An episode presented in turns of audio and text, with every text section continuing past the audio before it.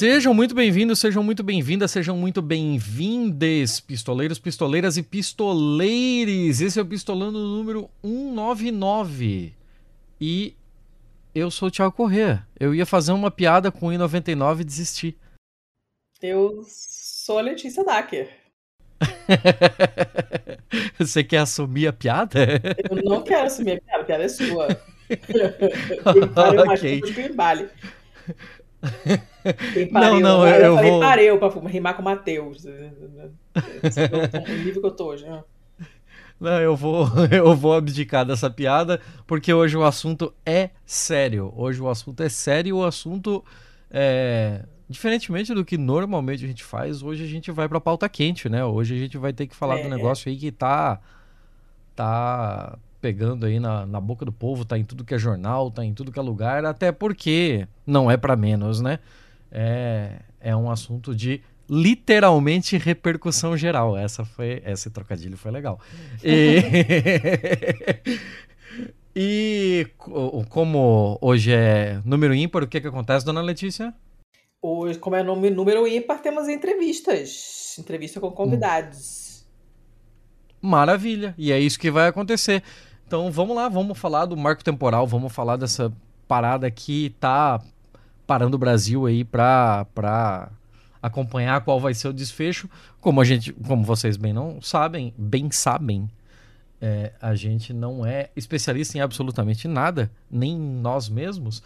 Então a gente sempre conta com a ajuda de especialistas. Dessa vez a gente veio com a prata da casa. Dessa vez o apoio veio chamando no probleminha. E a Mariana falou: pelo amor de Deus, vamos falar desse negócio, eu não aguento mais. Então seja muito bem-vinda, Mariana das Vilas Boas, e muito obrigado pela disposição de gravar conosco. Eu que agradeço. Já, é, tô tensa esses dias todos agora, com o julgamento. Mariana, fica à vontade para passar aquele látis, para dar aquela aquela esfregada de diploma na cara e mostrar por que, que você está aqui hoje. Bom, então, é, eu sou Mariana, é, eu sou antropóloga, sou, eu tenho mestrado em sociologia, tenho mestrado em antropologia pelo FMG e atualmente eu estou concluindo, concluindo é, estou no, no último ano do doutorado em antropologia é, e a minha pesquisa é sobre é, a questão do Estado e da demarcação de terras indígenas, né? Embora eu seja uma antropóloga. Que timing, hein? É, pois é. Não, e o pior é o medo de, de eu defender antes do julgamento acabar. É. Porque já foi adiado mais de um ano, né? Então tem mais de um ano que eu estou esperando a conclusão do julgamento. E, e o STF colocando pé na minha tese. Mas, além né, da questão no STF, faz parte da minha pesquisa também as questões de demarcação que estão tramitando no Congresso, né? Que é o atual PL 2903, antigo PL 490, que infelizmente uhum. já passou, né? E que eu acho que é muitíssimo mais grave do que o julgamento do recurso extraordinário no STF.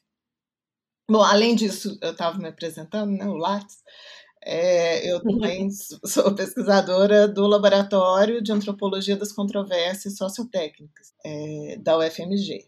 A minha pesquisa também ela passa por aí, né, em tratar a questão da legislação e do julgamento de uma perspectiva da controvérsia que se abre ali.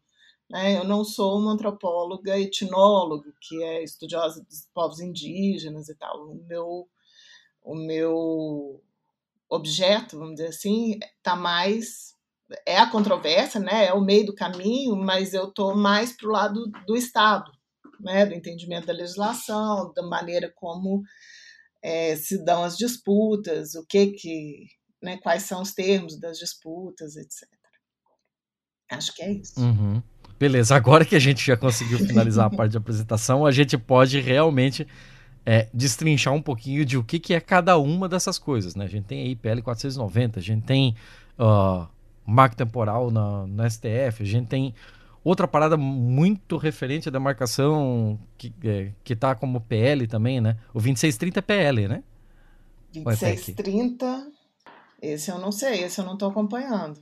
Pera, então, então eu tô fazendo bagunça de números. Ah. Qual é o que substituiu o 490? Ah, tá bom. É 2903. 2903. Eu Isso. tava quase lá. Eu misturei Isso. os números, sumi com um, mas tá tudo bem. É. é esse tá, aí. O, o 2903 é, é PL, né? É PL, sim. Ele é só o, no, o nome dele na passagem do, da Câmara para o Senado. Uhum. Entendeu? Não, beleza. Tá. E, e eles têm alguma diferença de forma mesmo do 490 para o 2903? Agora ou é só, não. Ou é só essa passagem? Agora, agora é só a passagem. Eu não sei, okay, no, depois do... de tramitado, provavelmente, quer dizer, eu espero que ele seja rejeitado, mas ele, né, ele pode uhum. receber alterações no, no Senado também, né?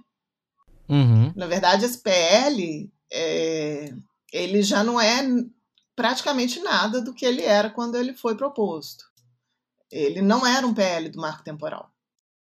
Ah, era o quê? Ele, ele era um PL que tentava tirar do executivo a, a demarcação de terra indígena e jogar para o legislativo. Ele tenta. E aí foi, foi sendo emendado tanto que virou outra é, coisa? Exatamente. O tamanho da emenda dele é todo o conjunto dos, dos coisas do, do, da PET 388. É todo o conjunto das, das condicionantes da, da, do julgamento da Raposa Serra do Sol. Uhum. Esse é o literal, a emenda saiu pior que o soneto, né? Porque. Muito pior. É, cara, é, é incrível. É incrível, assim, porque os caras vivem enchendo o saco que a porra do judiciário tá sempre se metendo nas coisas do legislativo e aí o judiciário tá tentando legislar. Aí o judiciário não resolve porra nenhuma e fica puxando coisa do, do executivo para eles ainda. Pra é. não resolver. É, é um conjunto Cara, que, que de gente que tá muito em acordo, eu acho, sabe? Mas é, o, o, o julgamento da raposa, ele antecipa uma série de questões que sequer estavam colocadas para a demarcação da raposa. Não estavam nem na né, na, na, na petição lá do governo do Estado de Roraima. É, uhum. E aí o judiciário se antecipou e colocou essas condicionantes. Várias delas não se aplicam à raposa. Uma delas é a tese do marco temporal, né? Não se aplica uhum. à raposa. E eles concordam com isso. Mas colocou lá, né? Plantou o, o, o bichinho da discórdia lá para ele continuar funcionando no, no judiciário e depois ser incorporado pelo executivo, porque o Temer incorporou né, para as ações da FUNAI como, como prática burocrática, né, o marco temporal. O, o STF tirou, mas continuou como se não tivesse tirado, enfim né? Foi um, eles plantaram isso no, no STF, o direito de Menezes lá fez esse favor para gente. Do mesmo jeito que agora o Alexandre de Moraes plantou essa questão da, da remuneração lá, né? Da compensação pela terra. Putz, que foi uma uhum. bosta isso também, né, galera? Né? É, é, é, é é a mesma coisa, assim, né? É uma questão que não estava posta, não, não precisava, né?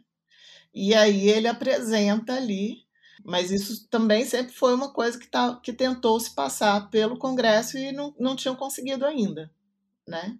Então, assim, o STF, ele, ele acaba inserindo nesses julgamentos questões que já, que já estão ali tentando ser passadas no legislativo que não são próprias do, do, dos problemas que são colocados por STF.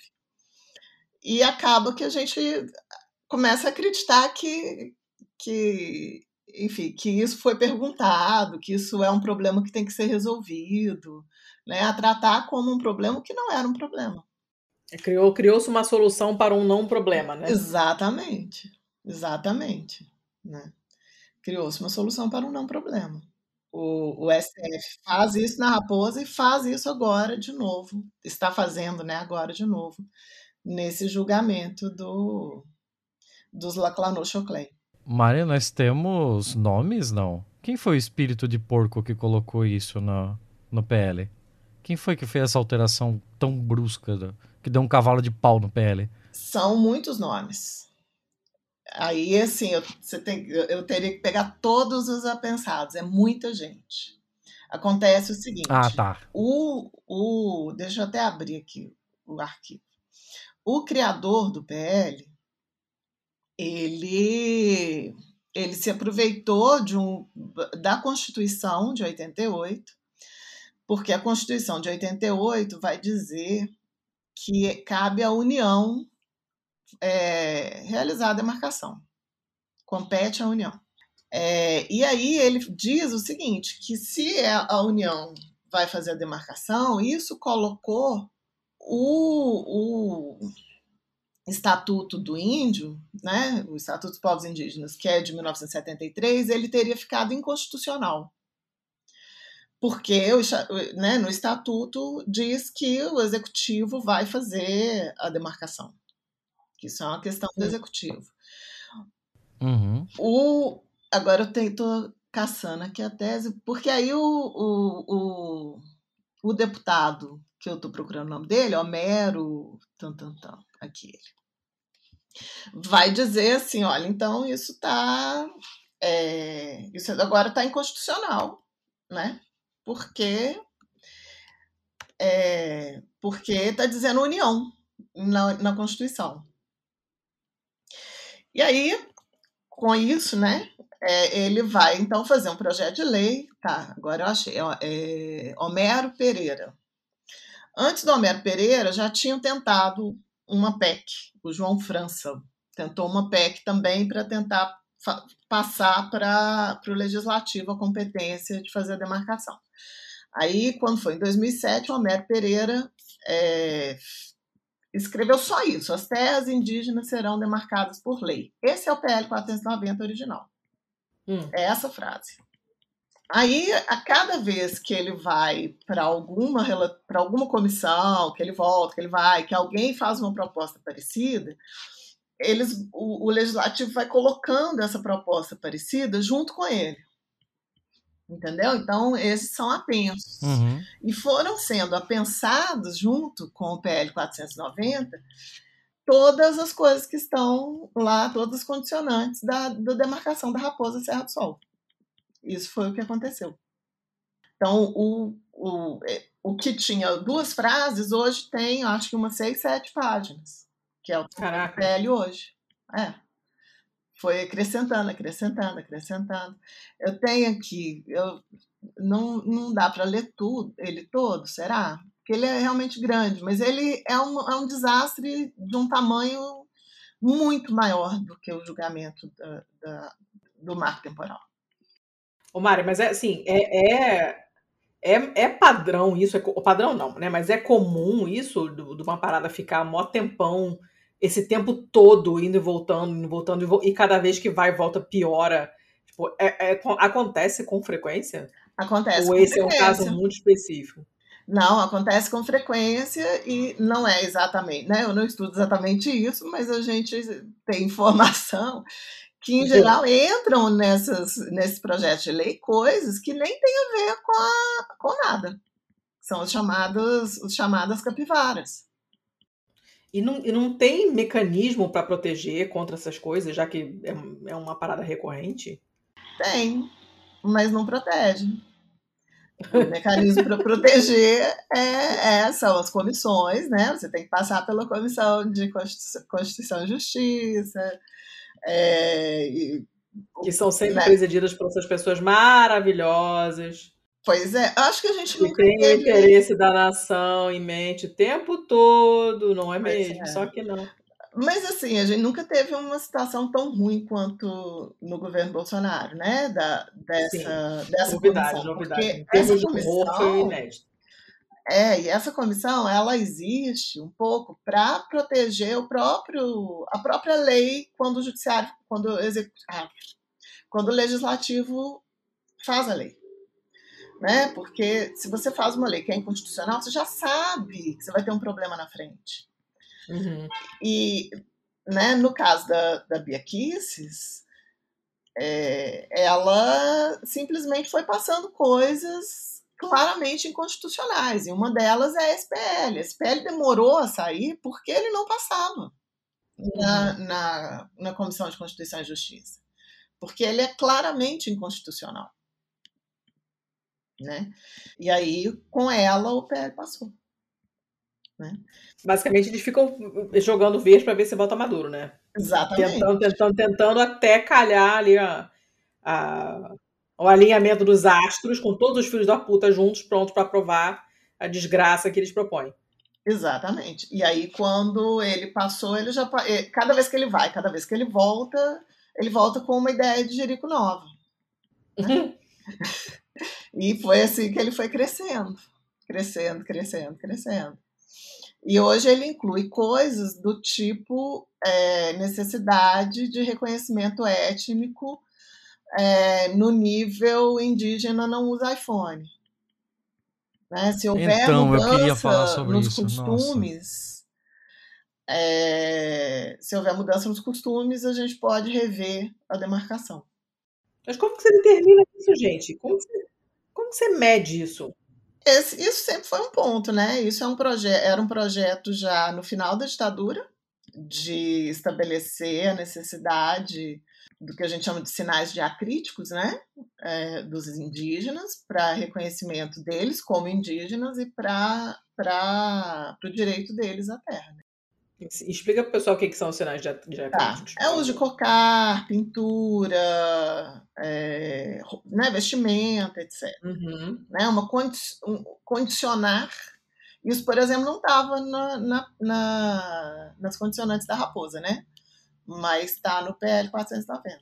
Condicionar uma cer um, um certo conceito de indianidade do indígena para que ele tenha direito à terra tradicional. Esse é um dos pontos que, que, Quem que vai fiscalizar isso? Como? Como? Eu estou muito intrigada, seriamente. É, é uma boa pergunta, porque assim, em tese, poderíamos ser os antropólogos, né? Mas não é, porque né, a antropologia há bastante tempo não não condiciona a etnicidade a um, sei lá, né? Se eu como macarrão, eu não vou virar italiana, né? Uhum. Se eu como sushi, eu não viro japonesa.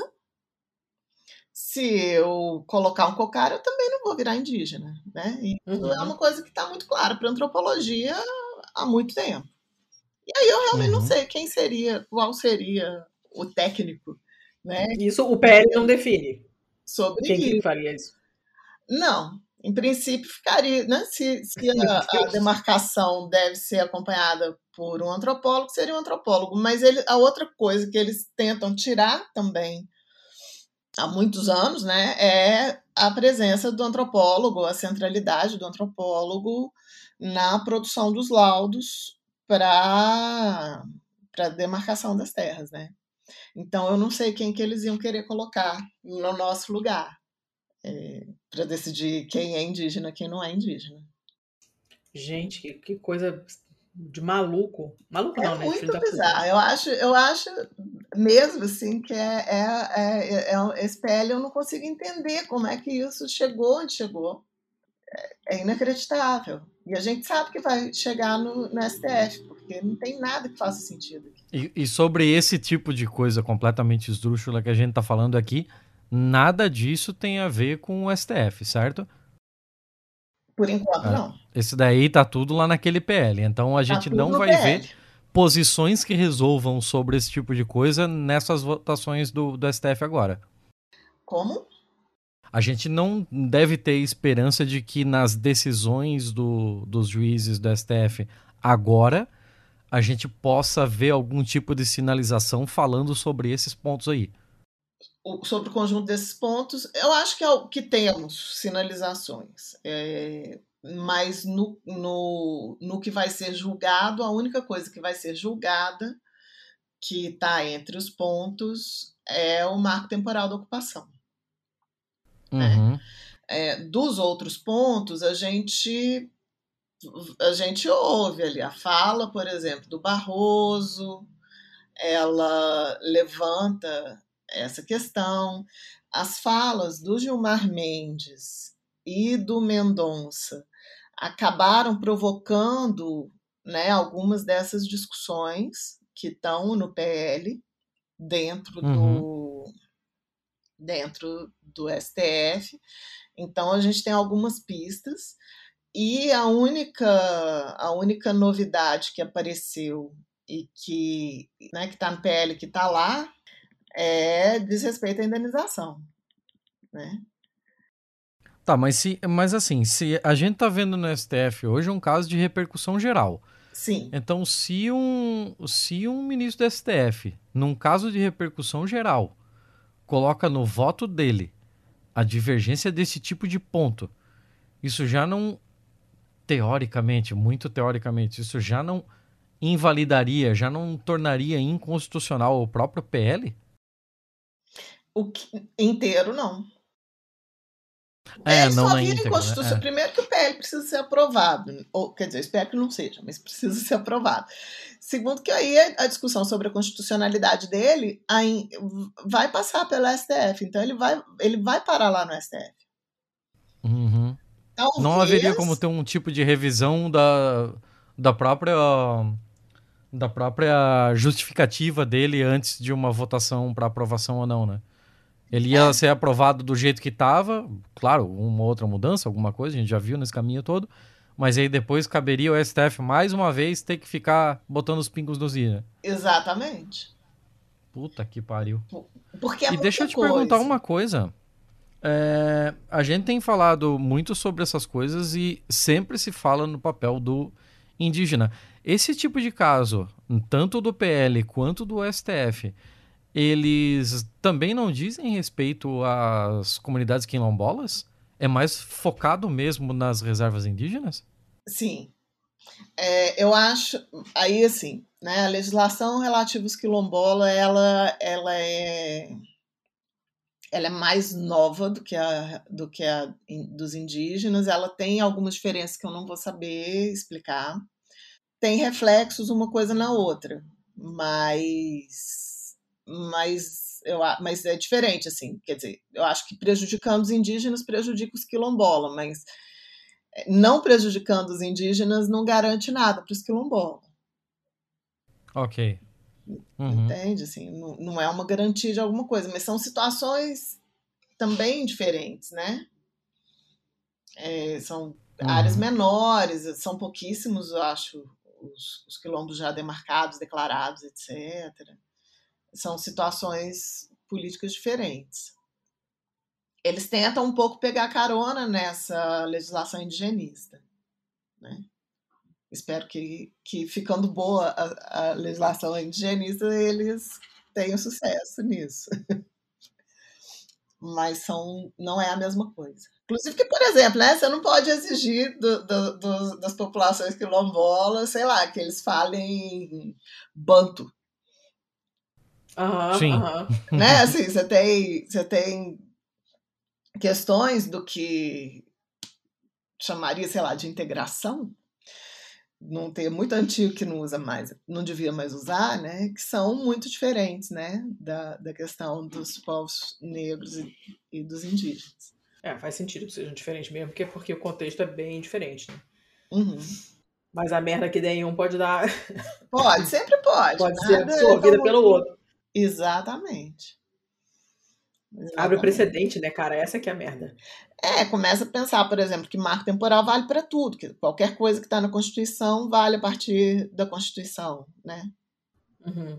E aí eu não sei nem se os quilombolas teriam a que recorrer, porque os indígenas têm, né? Não existe legislação anterior à Constituição de 88 que não garanta a, a posse indígena das terras tradicionais.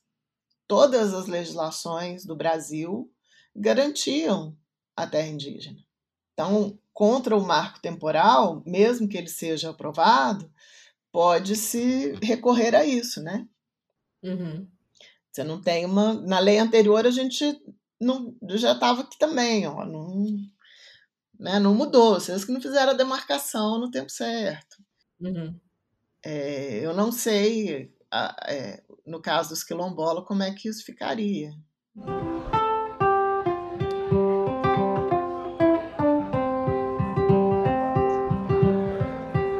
Ó donos do agrobis, ó reis do agronegócio, ó produtores de alimentos com veneno. Um pouquinho. Vocês que aumentam todo ano sua posse e que poluem cada palmo de terreno e que possuem cada qual um latifúndio que distratam e destroem o ambiente. De cada mente de vocês olhei no fundo e vi o quanto cada um no fundo mente. Vocês desterram por varéus ao léu que erram e não empregam tanta gente como pregam vocês não matam nem a fome que há na terra, nem alimentam tanto a gente como alegam. É o pequeno produtor que nos provê. E os seus deputados não protegem como dizem. Outra mentira de vocês, Pinóquios velhos vocês já viram como tá o seu nariz, hein? Tá. É, a gente tem. A gente tem uma série de pontos para passar e eu acho que é, a gente tá com tanta coisa na cabeça, porque tá acontecendo tudo em todas as frentes, né? Tem coisa no legislativo, tem coisa no judiciário, e tem tudo que tá na mídia, e tem os votos de quem já votou e os cacete. E a nossa cabeça já tá num ritmo que a gente tá acabando bagunçando tudo e talvez deixando tudo um pouco meio perdido para quem vai ouvir isso depois, mas é porque a gente tá em várias frentes diferentes. É, deixa eu voltar aqui, dar dois passinhos para trás e ir lá pro nosso, pro nosso julgamento do STF. Uhum. E esse julgamento do STF é uma repercussão geral Sim. baseada num caso de uma comunidade Xocleng daqui do interior de Santa Catarina, do, do oeste catarinense Sim. que é uma disputa por terras, de uma terra das quais eles foram expulsos na década de 70. E, inclusive, é, é, é um, é um negócio completamente absurdo, assim. Eles foram expulsos à força, à violência, tem relato e documentação a dar com o pau de É, execução de mulheres e crianças. Sim. Eu diria que eles não foram expulsos, eles foram mortos, né? É, a grande, a, a grande parte deles foi simplesmente executado, né? Foi chacinado, assim. Foi um, um, et- um etnocídio com... Foi um genocídio. é, foi, foi um genocídio com, com participação, é, no mínimo, no mínimo, participação estatal com base na, na omissão, né? Se não é que não foi feito pelo, pelos próprios. Uhum. Mas. E aí, tipo.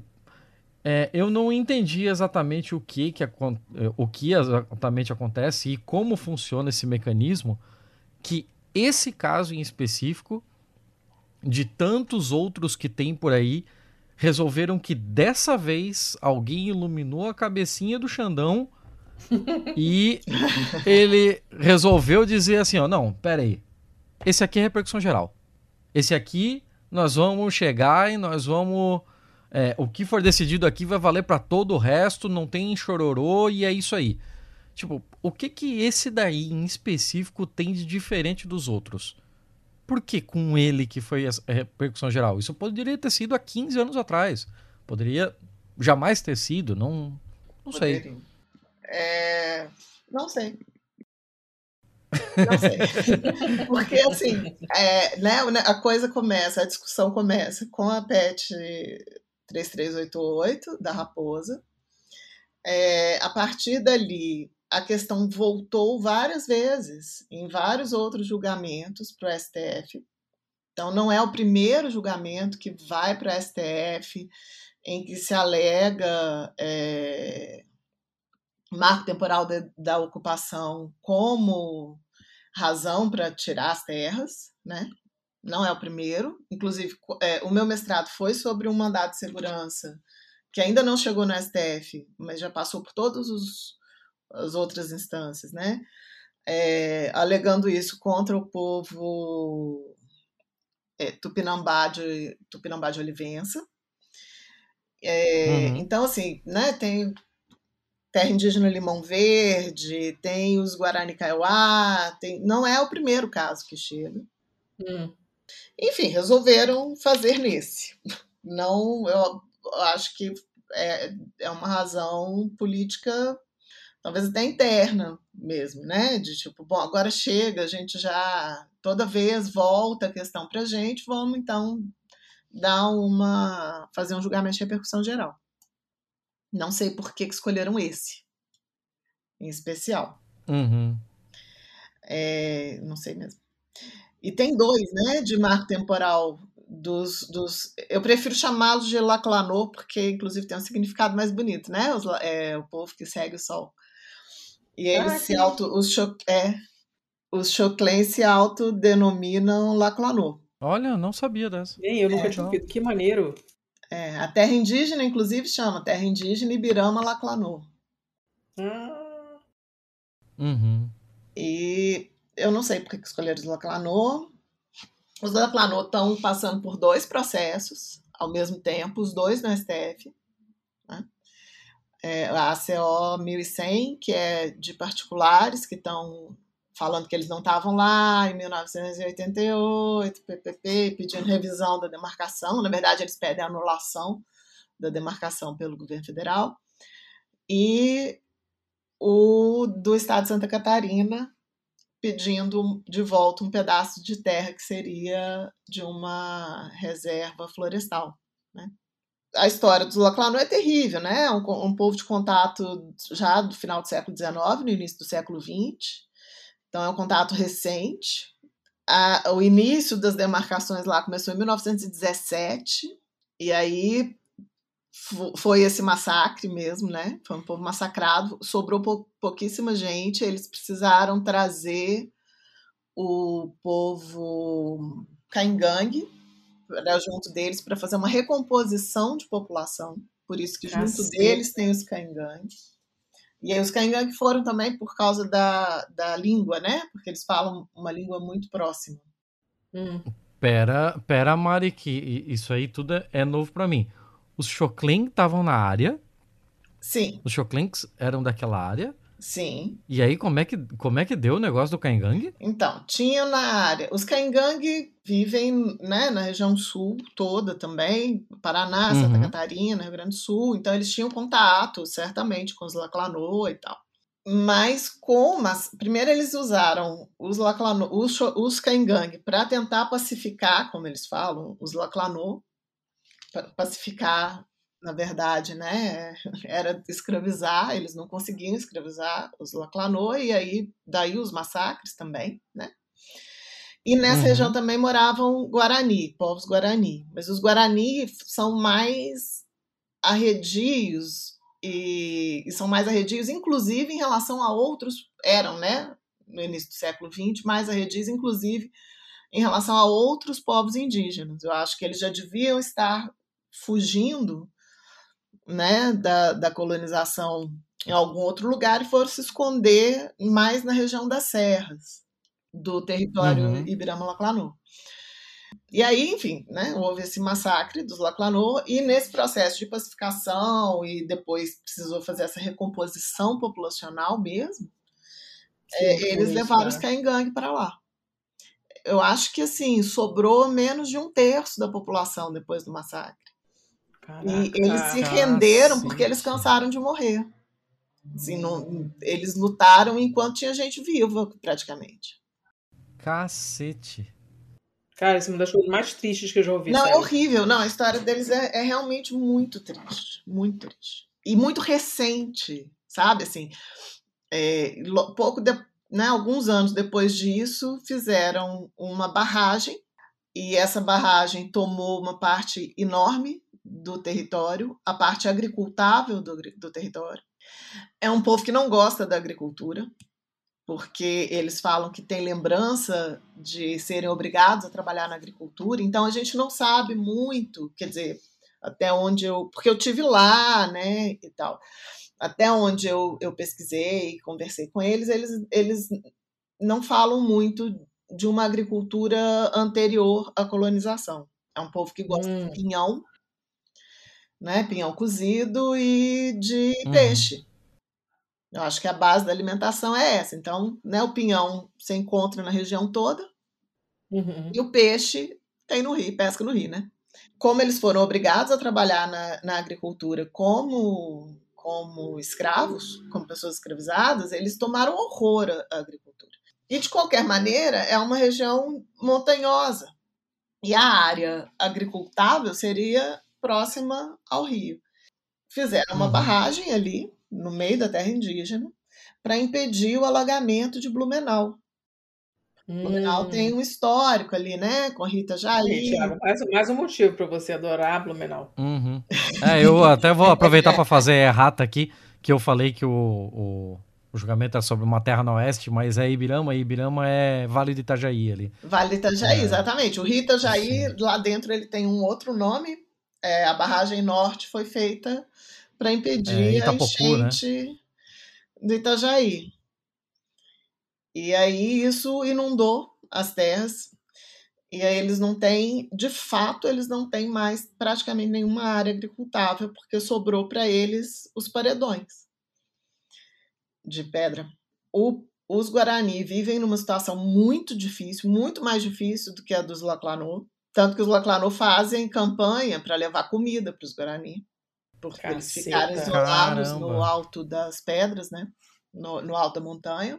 É uma aldeia menor, eu acho que é só uma aldeia dentro do, da terra indígena, que é Guarani. As outras são Laclanô e Caingang.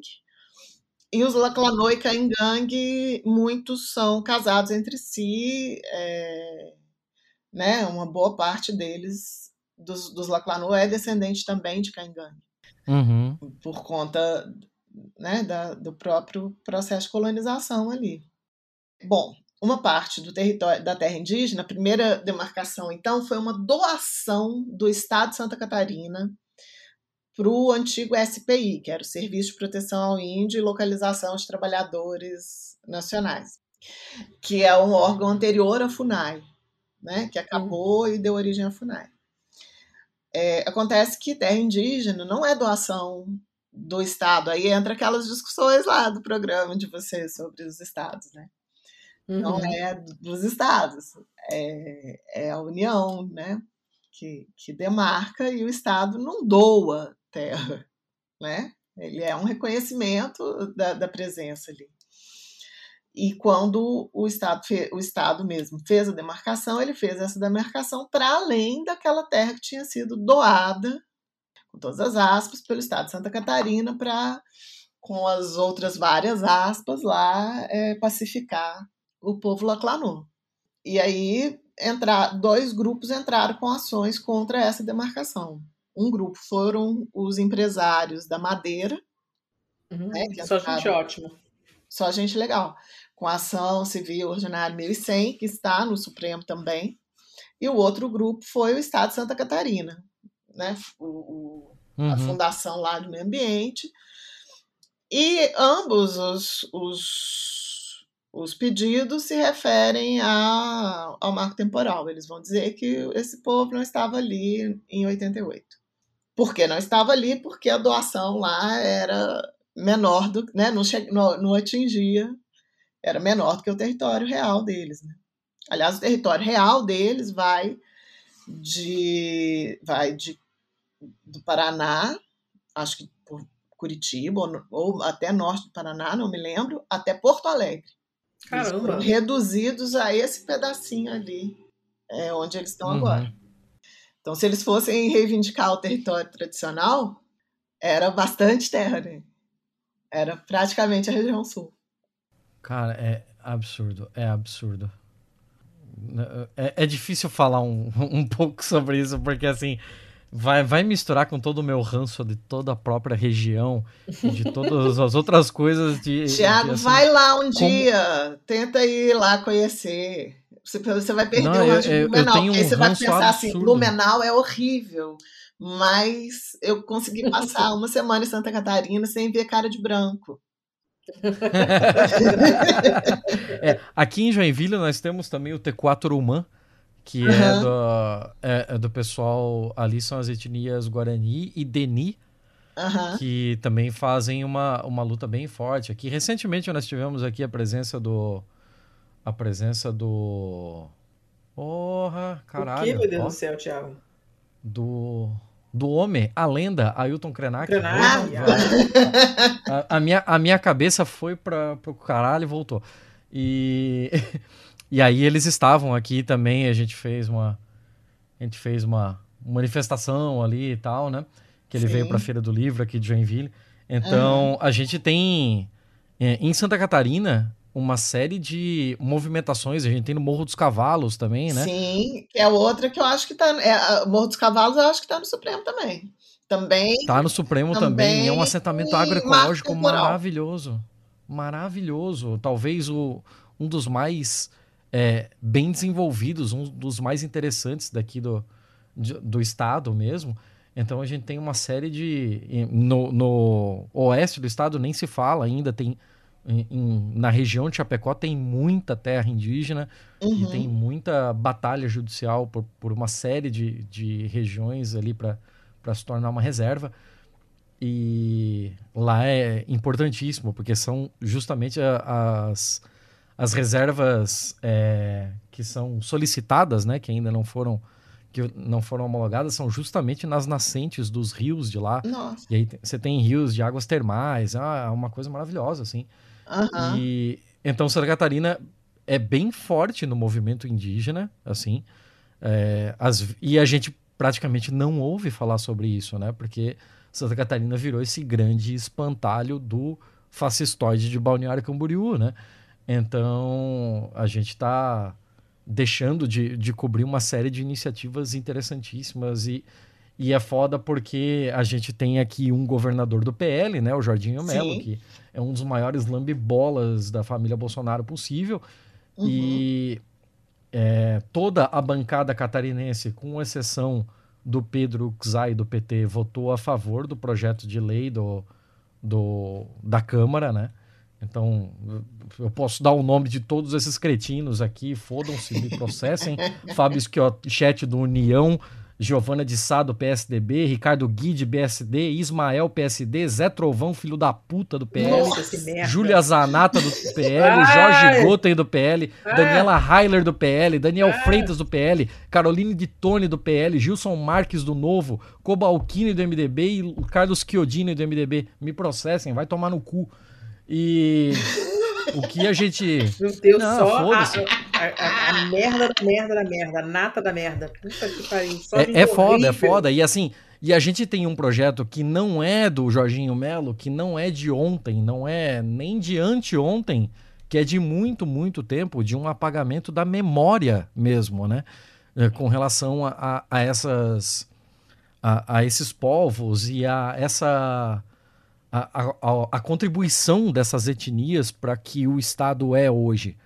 Porque você tem uma série de lugares que foram tratados em cooperação. Sim. Em coopera... E em cooperação é, não é porque um chegou lá, apertou a mão do outro e olha, você vem aqui me ajuda a lavrar, que daí eu te ensino aqui um negócio de ervas para você, colono alemão, poder espantar os mosquitos. não! Caralho, é, é, é, cooperação no sentido de os filhos da puta simplesmente invadiram a porra das terras e uhum. foi uma cooperação forçada por sobrevivência, né? para não ser exterminado. Mas, Sim. ainda assim, um, um certo tipo de cooperação. E mesmo esse tipo de cooperação incrivelmente forçada é escondida em uma série de livros de história de Santa Catarina. E assim, a, a, eu, eu, aqui no meu trabalhinho de, de autodidata, né? Eu pego um monte dessas coisas o tempo todo. A gente tem trabalhos e mais trabalhos das universidades daqui falando sobre esse tipo de coisa, mas a, os livros oficiais, o que vai para a sala de aula de escola municipal, não cita essa gente. E é incrível porque é uma colonização recente, né? É uma colonização recente. Eu, eu, uma das coisas que me impressionaram foi isso, porque a gente olha para a raposa e pensa, ah, isso é uma colonização recente, está lá no norte e tal. Não, é um povo, é, são populações com contato é, antigo, longínquo, assim. E aí, se chega no sul, tem povos que não aprenderam português, né? Tem contato Sim. há menos de 100 anos.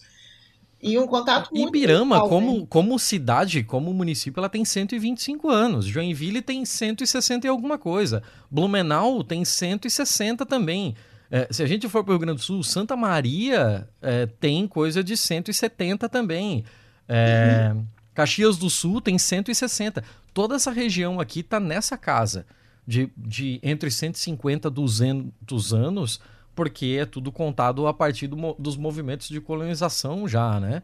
Da, daquelas sociedades colonizadoras anseáticas, não sei do que.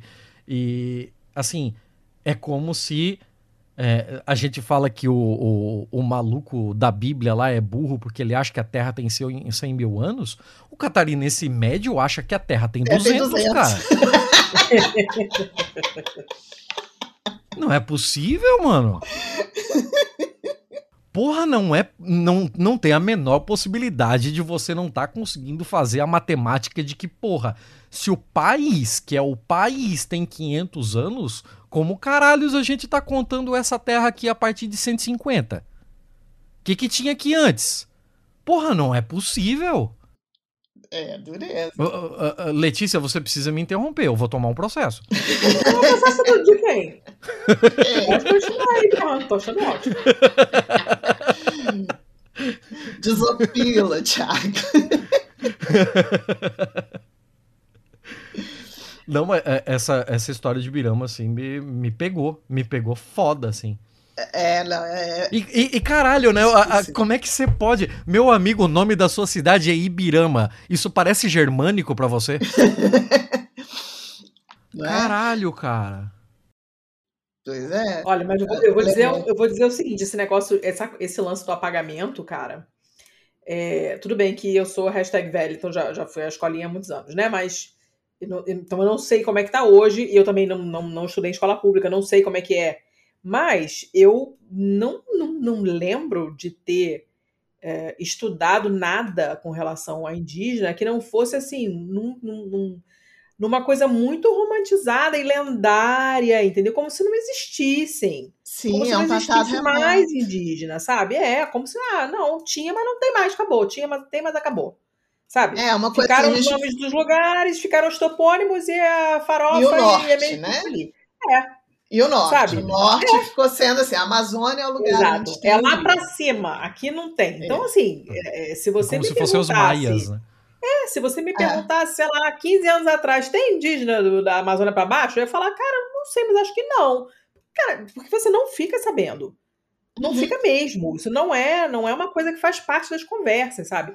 E é, o, o fato da gente ter visto ultimamente é, esse, esse esse desespero por representatividade e essa luta dos povos indígenas e, e finalmente esse assunto aparecendo, assim, foi uma parada que me surpreendeu, porque eu, eu dava meio que por, por, por terminada a parada. Tipo, cara, eles não vão conseguir nada, porque o apagamento é tão grande que você fica achando que eles são realmente poucos, que eles não têm força nenhuma, que não são organizados, que não tem ninguém que estudou, porque a gente não sabe nada das populações indígenas, principalmente as que não estão no norte. É, vira uma uhum. parada assim, realmente super exótica, estrangeira, é ter, que a gente ouve falar, comemora o dia do índio na escola quando é pequeno, sabe? Eu boto um, um, umas peninhas de peteca na cabeça e, e é isso aí. A gente, não, eu, pelo menos na minha geração, eu tenho certeza absoluta que a minha geração não, não, não levava a sério. Era como se uma, uma coisa que não nos pertence, que não faz parte da, do, do país, sabe? O apagamento é tamanho que a gente nem não lembrava que existia. E quando começou a aparecer mais e tal, não sei o que, você começa a ver notícias e fica, caralho, como é possível ter apagado essa quantidade de gente que tem essa contribuição absurda, né? Que, que, que já estava aqui antes e que foi exterminada. Como é possível terem conseguido apagar dessa forma? É, um, é uma parada assim muito sistemática, muito forte por muito tempo, até que as pessoas simplesmente nem lembrem que existe, que dirá se importar.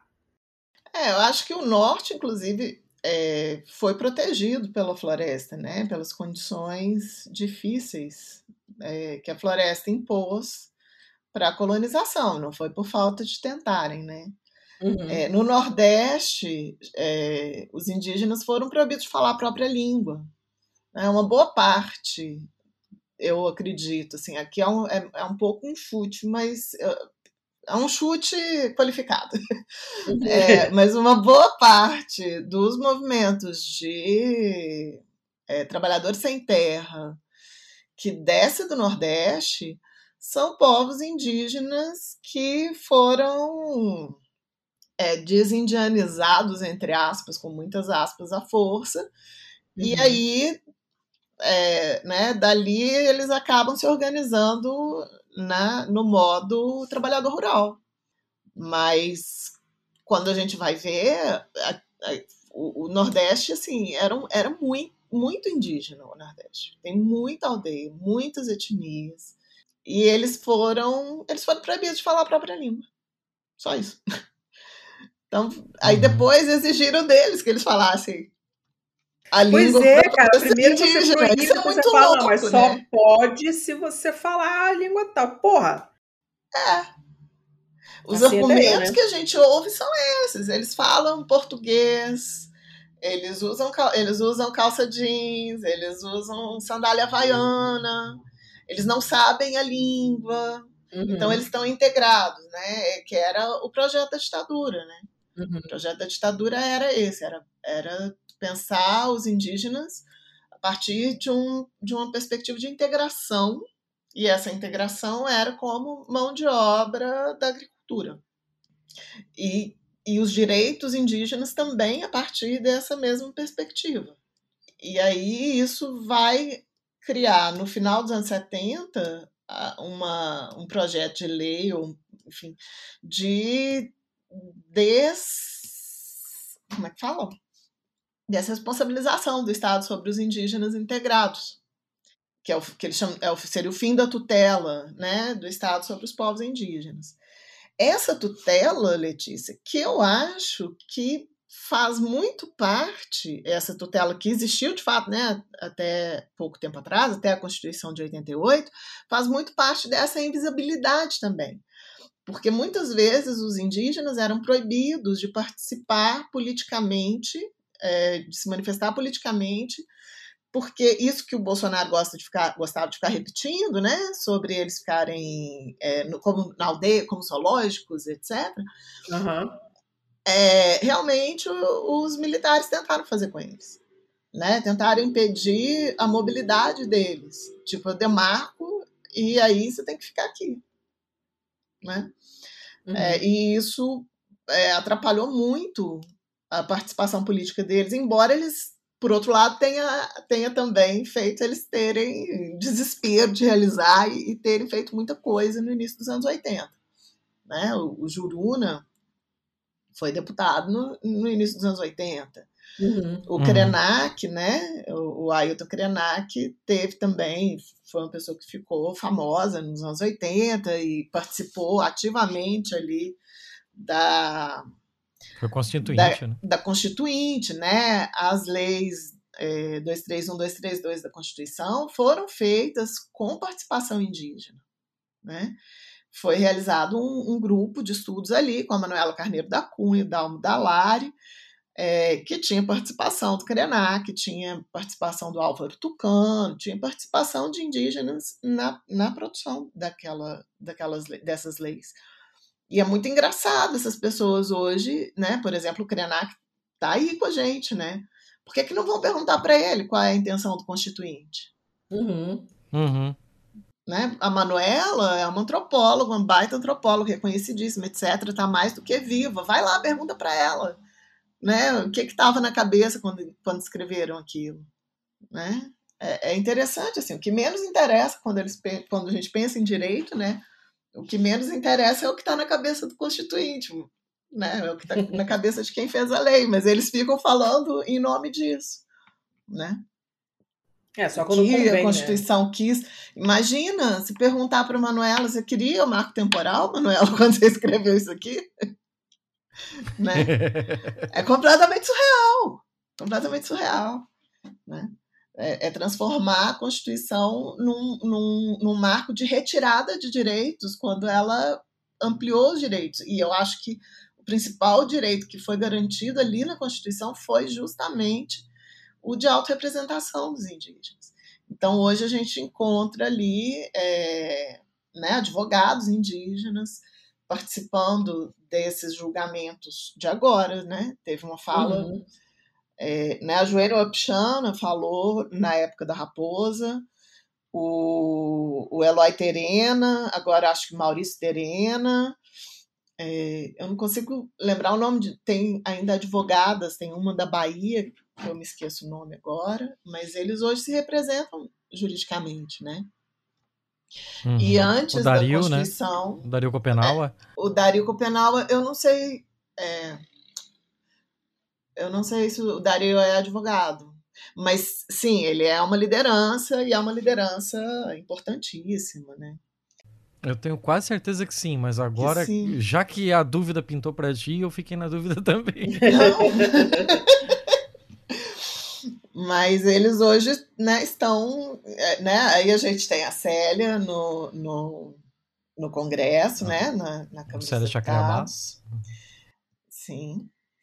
É, né, a gente, hoje eles conseguem um, um, ganharam, conquistaram uma outra visibilidade, né? Cara, e olha o tempo que levaram. Puta que pois é, pariu. muito desse tempo está relacionado à, à, à ditadura militar. Uhum. Né? E, e assim, né, eu, eu penso que, por exemplo, os Yanomami, até o início da década de 70, eles não, não, não eram incomodados por nós, né? Então, por que, que eles iam sair dali e baixar aqui? Sim. Então, existe também uma ofensiva muito maior. É, é uma reação, né, na verdade. É. Hoje a gente não tem, não existem povos isolados. Por que não porque não sabemos onde eles estão. Hum. Né? Hoje, o que a gente chama de povos isolados são povos exilados. Né? São povos que estão fugindo do contato, hum. para que estão evitando o contato. Fazem né? muito bem. Tem povos que conseguem fazer isso. E aí eles sacaram né, que é melhor eles não fazerem contato nem com outros indígenas. Para não correr o risco. Né? Uhum. E ficam fugindo. Então, assim, tem essa ofensiva que vai fazer com que né, muita gente que não estava, não estava, não tinha nenhuma necessidade de participação política, né, passou a ter, né?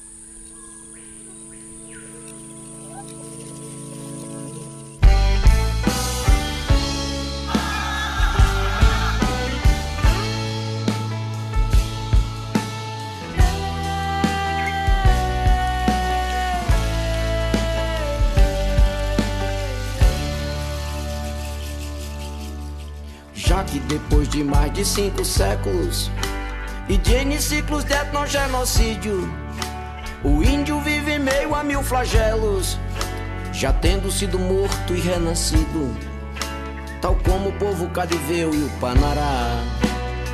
Demarcação já, demarcação já. Já que diversos povos vêm sendo atacados sem vir a ver a terra demarcada, a começar pela primeira no Brasil, que o branco invadiu já na chegada, a do Tupinambá. Demarcação já. Demarcação já.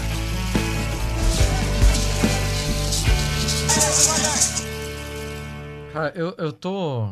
É, é, é, que eu tô. Enquanto, enquanto você tá falando, eu tô dando uma olhada aqui no PL 490. E puta que me pariu, né? Tem, é, tem é, coisas aqui que. Caralho, como pode? Como pode algo nesse nível, cara? Não é possível. Permissão para plantar cultivares transgênicos em terras exploradas pelos povos indígenas. Proibição de ampliar terras indígenas já demarcadas. Sim, a proibição está na raposa. É, o dos transgênicos, uhum. não.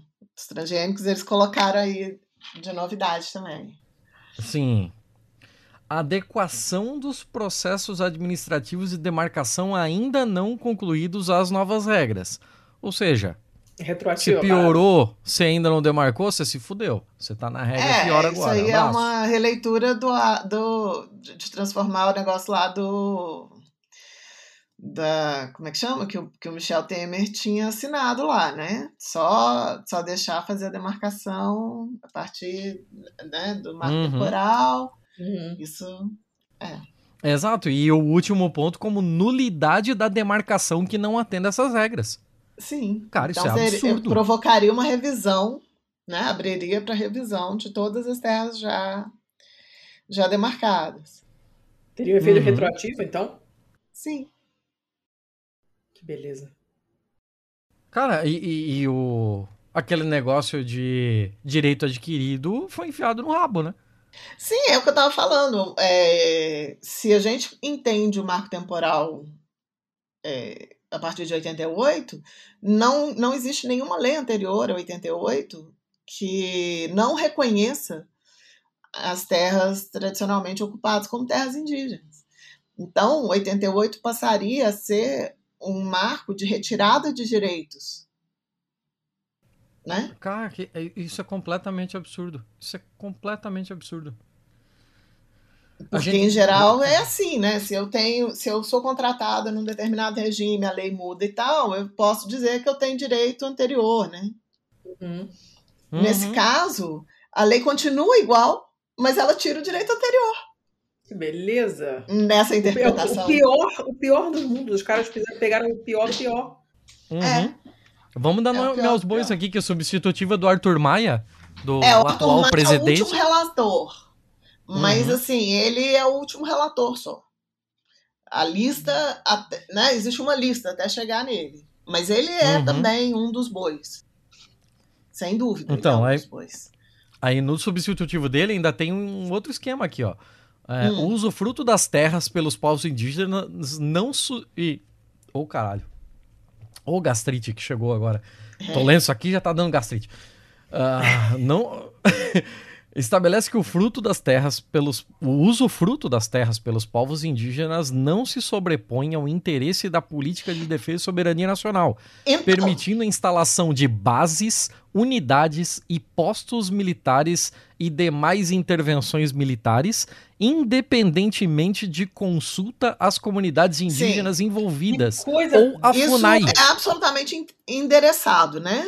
Essa, esse artigo. Ele é endereçado aos Amiri Atruari. E ele está na Raposa Serra do Sol. Eles acusam, e isso estava na fala do Meirelles e do Gilmar Mendes, que eles, eles acham um absurdo ter que pedir para colocar uma estrada numa terra indígena. Abrir uma é. estrada, por exemplo.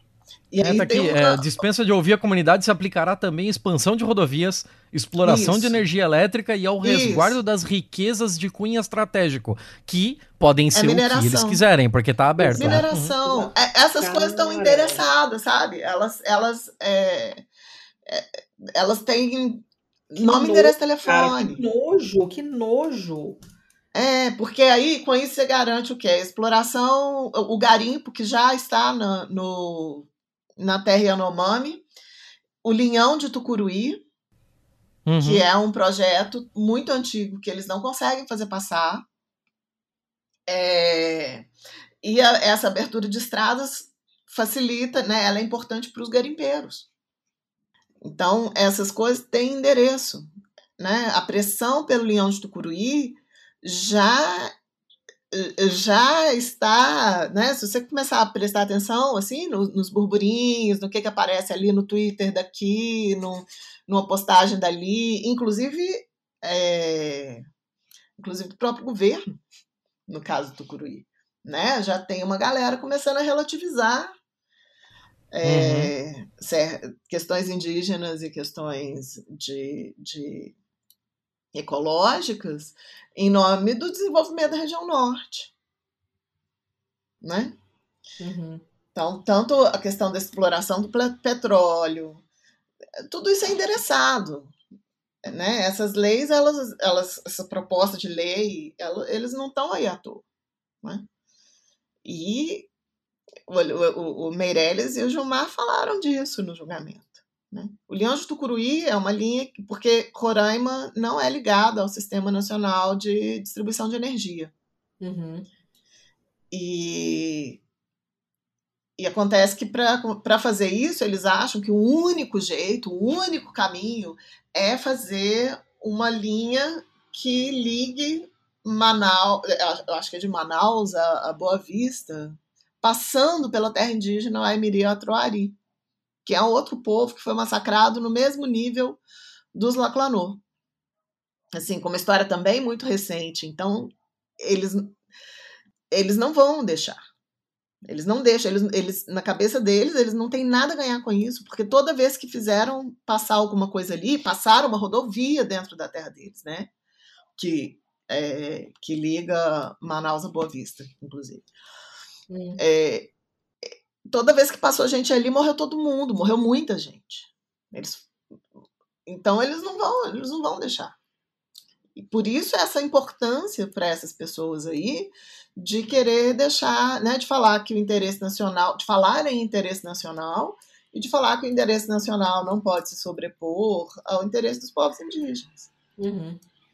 E no lugar disso, você pode colocar qualquer coisa, né? Aí você pode colocar, uhum. inclusive, sem essa lei, colocar Belo Monte. Né? Uhum. Belo Monte também é resultado disso, de, de dizer que, o interesse, que é de interesse nacional. Né? Agora, a região norte é a região que tem a energia elétrica mais cara do país. E são Deixa, os povos é. mais afetados atualmente. Quer dizer, Minas já foi também, né? Mas hoje é uma região que uh, né, está sendo muito afetada pelas, pelas usinas hidrelétricas. E que não se Cara, beneficia disso. E Mari, assim, agora a gente está nesse nesse momento aqui, a gente está gravando isso no dia 11 de setembro, e a gente está agora nesse 2 a 2 maluco aí do, da votação do marco temporal. É, tudo leva a crer que, é, justamente pela pressa, pela pressa da Rosa Weber em colocar em pauta, ela tá louca para votar contra o Ela tá temporal, louca né? para votar, também acho. Uhum, ela tá louca para votar e votar contra, né? Parece que sim, sim. parece que ela tá com sangue no olho nesse sentido e tal. E o que que a gente pode esperar? Se tem alguma expectativa quanto ao voto dos outros? Olha, a, o meu chute é, deixa eu lembrar do meu chute. O meu chute é que votaram contra. votaram contra Gilmar Mendes. É, o Mendonça já votou, o André, o, o, outro lá, o Cássio Conká já votou. Três, tá faltando um aqui. E o Xandão, que é o relator? Não, o relator não é o Xandão. Não, o, Xandão não é o relator, eu tô confundindo nos processos tudo já. Sim, não, eu tô tentando lembrar dos que vão votar contra. Esses três vão votar contra, falta, acho que um contra. Acho que vai dar é, 7 a 4. A favor a do marco? Não, 7 a 4 contra o marco temporal. Ah, tá. Oh, que eu susto, tô, mulher. Eu tô contando com um voto do Fux contra o marco temporal, hum. que é um, que é, é um voto duvidoso aí, né? É, mas o, seu Brasílio Priprá, que é uma, uma liderança lá que ela não me garantiu que ele conversou com o Fux e que não tem nada de marco temporal. Mas ele me garantiu que conversou com o Gilmar também. Então, eu não sei. Ele é muito otimista, seu Brasílio Priprá. De qualquer maneira, eu tinha dúvida do voto do Zanin. Zanin é, fez um voto relativamente bom. É, e eu acho que vai, vai ficar esse, esse sete contra o marco temporal, três a favor do marco temporal, quatro, é, quatro a favor do marco temporal. Estou tentando lembrar quem é o quarto. Toffoli. Será que era o Toffoli? Não duvido. Agora eu não lembro que, quem que era o quarto. Eu, Mas, bom, eu, eu, tenho é, meu é pezinho isso. que o Toffoli vota a favor dessa porra. É, a favor do marco temporal, né?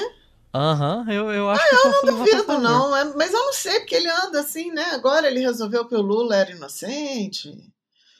Ele, ele anda, não sei, não sei o que está acontecendo na cabeça do Toffoli. Num dia o Lula é inocente, no outro é movimento de 64. O é, Toffoli é muito eu... com as nuvens, né? O Toffoli é aquela biruta de aeroporto, cara. Caralho. É, eu não sei o que, que tá acontecendo ali, não. Alguma coisa tá. Mas eu acho isso, que não, não passa o marco temporal no Supremo, mas a, a, a, a, como é que chama lá? A jabuticaba lá do, do do Xandão, ela vai dar, vai dar trabalho. O Barroso e o, o Barroso e o Zanin, cada um à sua maneira, deram uma amenizada na questão do Xandão, mas o, o, né, o Barroso votando absolutamente contra isso, né, assim, sem, sem inserir isso no seu voto, e o Xandão, o, o, o Zanin recolocando a questão ali para para a terra pública, né? Uhum. Então, eu acho que isso é o que vai dar dor de cabeça. E acho, por outro lado, que isso vai ser a moeda de negociação. Isso é um chute. É, é, isso eu acho que vai ser a moeda de negociação com o Congresso quando voltar para o STF tudo de novo por causa do PL 2903, se ele for aprovado. Eu acho que a negociação vai ser essa. Se aprovar o PL, o Supremo vai pacificar colocando essa questão da, da indenização.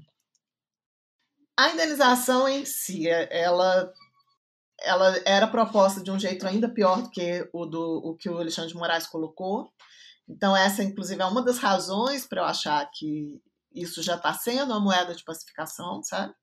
Como é que era? Porque, ela era, porque, é é? porque o que os deputados querem é indenização prévia. Ah. Que os ruralistas pedem há muito tempo, desde, sei lá, desde 73, é indenização prévia. O que significa é, né, eles pedem indenização, eles pediam indenização prévia, independentemente de marco temporal. Então, isso significaria, na verdade, não o reconhecimento da terra indígena pelo Estado, mas uma demarcação como se faz uma reserva florestal, né?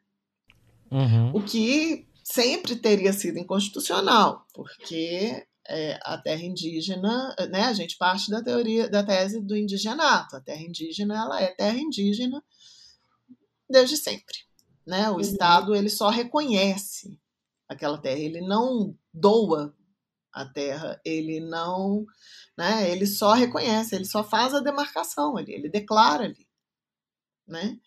É, a indenização prévia, na verdade, é negar esse reconhecimento e dizer, não, é, e tornar a terra, comprar a terra para ela ter uma certa utilidade pública, né? Que é o que acontece nas reservas indígenas e nos parques, né? O Parque do Xingu, por exemplo, é uma outra história, não é uma terra indígena, né? Ali é uma terra que foi reservada mesmo. Uma área de preservação mesmo, né? É, como se fosse uma área de preservação. Funciona com o mesmo tipo de regra, né? No caso do Xingu, ela é submetida a FUNAI ou ICMBio? FUNAI. Ah, certo. FUNAI. Mas, por exemplo, a terra do, do, do Raoni, né? A terra do Raoni foi homologada agora. Então, uhum. eles desceram para o Xingu, mas, ele, mas eles, mesmo os povos que estão no Xingu, reivindicam essas demarcações das terras tradicionais. O Xingu é, é um parque, ele é um, né, as pessoas, os indígenas foram deslocados para lá. Então, nesse caso, que pode acontecer, sei lá, se tem uma epidemia, tem que retirar todo mundo, todos os indígenas de uma região e mandar para outra, tem que arrumar uma terra. Nesse caso muito específico, o Estado compra essa terra. Né? O que o agro reivindica é que sempre se compre essa terra. o que o Alexandre de Moraes propõe é que nem sempre se compre essa terra, mas se aquele quiser, povo, pode. se quiser pode, se, aquele, se você provar, não, é, se provar que o povo indígena não estava ali em 88 e a terra foi adquirida de boa fé, então vai haver indenização. E aí o Barroso e o Zanin vão dizer, olha, no caso em que a terra foi tomada pelo próprio Estado, tudo bem. Então, o Estado antecipa sua, o, o reconhecimento o reconhecimento desse desse erro, né? Que, nesse caso, quem agiu errado foi o Estado.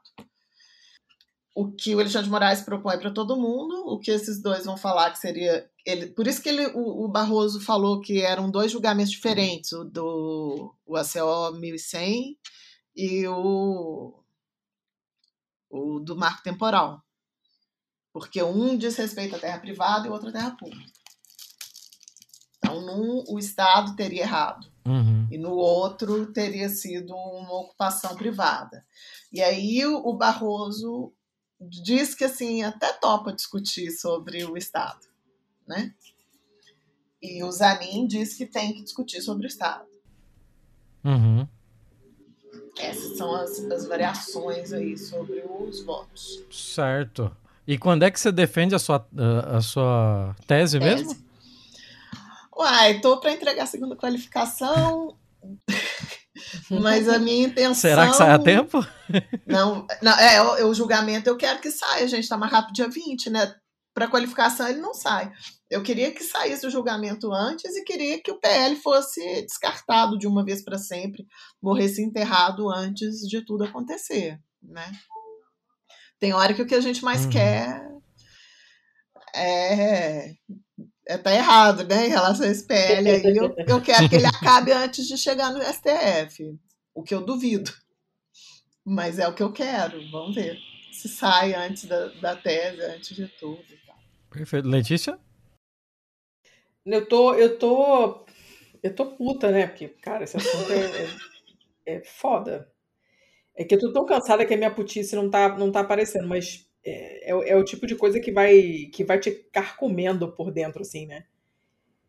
Pela, pela, pelo assinte que é, pela, pelo, pelo fator a cara nem arde, sabe? Né? É um, é um, é você, vai, você vai lendo o negócio, é, para mim, é o tempo todo pensando isso, a cara nem arde, a cara nem arde. Como é, como é possível? Como é possível? Como é possível? E, no entanto, estamos aí. Mas eu estava pensando aqui, eu estava ouvindo o, o, intervalo de confiança, né, sobre, sobre esse assunto também que o, que o, o intervalo de confiança do, do Igor, né, que é nosso parceiraço, é nosso apoiador. Eu, eu, a minha voz está na vinheta do, do podcast, ele já gravou com a gente. E, uh, em um determinado ponto eles, eles falam sobre a organização de povos indígenas assim na, na América Latina como um todo, né? E não só na América Latina, mas em todos os países que têm é, uhum. é, populações indígenas, que são muitos. Como é uhum. que está a percepção disso é, aqui na, na, nossa quebrada, né, da América Latina, com as populações o, o, transfronteiriças ali, como é que é o, o, o, clima? Tem um tem debate sobre isso? A pessoa tá puto? Nos, nos, outros países tem repercussão? Como é que tá o negócio fora do Brasil? Sim, nos outros países tem tem é, tem, é, enfim, tem repercussão, né? A Europa sempre teve é, mais ativa nesse sentido, né?